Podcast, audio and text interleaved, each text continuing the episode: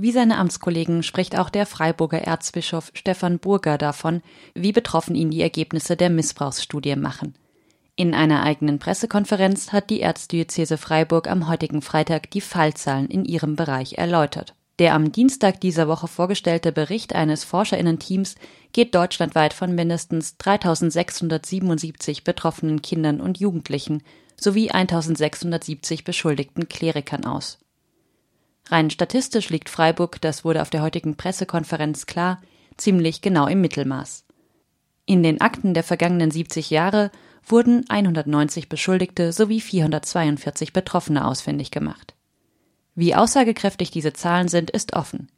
Erzbischof Stefan Burger musste zugeben, ja, auch im Erzbistum Freiburg sind in der Vergangenheit Akten gesäubert worden.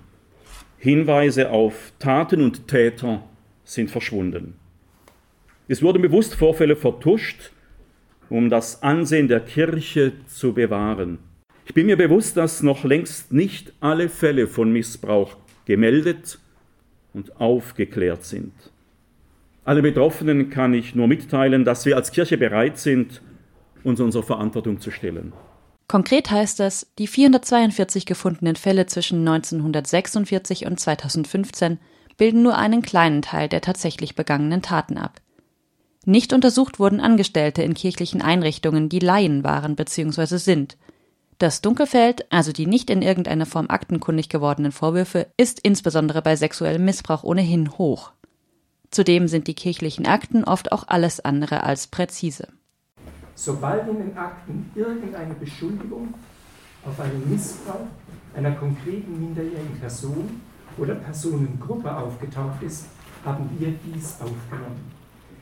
Weit unter jeder staatslich-rechtlicher Relevanz, wobei ich dazu sagen muss, dass hier das Wort mindestens eingefügt werden muss, weil es durchaus auch Formulierungen gab, die nicht einmal auf eine Person mit Geschlecht, sprich Kind, Kinder, hinwies, oder auch auf Personengruppen, die wir nicht quantitativ erfassen konnten, wie sechste Schulklasse.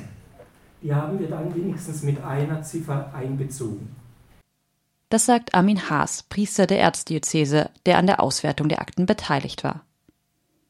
Jenseits der reinen Fallzahlen bleibt die Frage nach den Konsequenzen aus der Studie. Die betroffenen Verbände wie auch der Missbrauchsbeauftragte der Bundesregierung kritisieren die Kirche bereits seit mehreren Jahren. Zu wenig werde für eine gründliche Aufarbeitung getan. Daran ändert auch diese Studie nichts. Die einzelnen Bistümer durften die Akten selbst sichten, die Forscherinnen bekamen nur Kopien zu sehen, in denen alle Namen geschwärzt waren. Auf diese Kritik angesprochen, sagte Bischof Burger, ich kann verstehen, dass es natürlich diese Kritikpunkte gibt, dass Opferverbände sich mit den Ergebnissen nicht zufrieden geben, was hier die Bischofskonferenz nun auch beschlossen hat, was die Bischofskonferenz auf den Weg bringen will.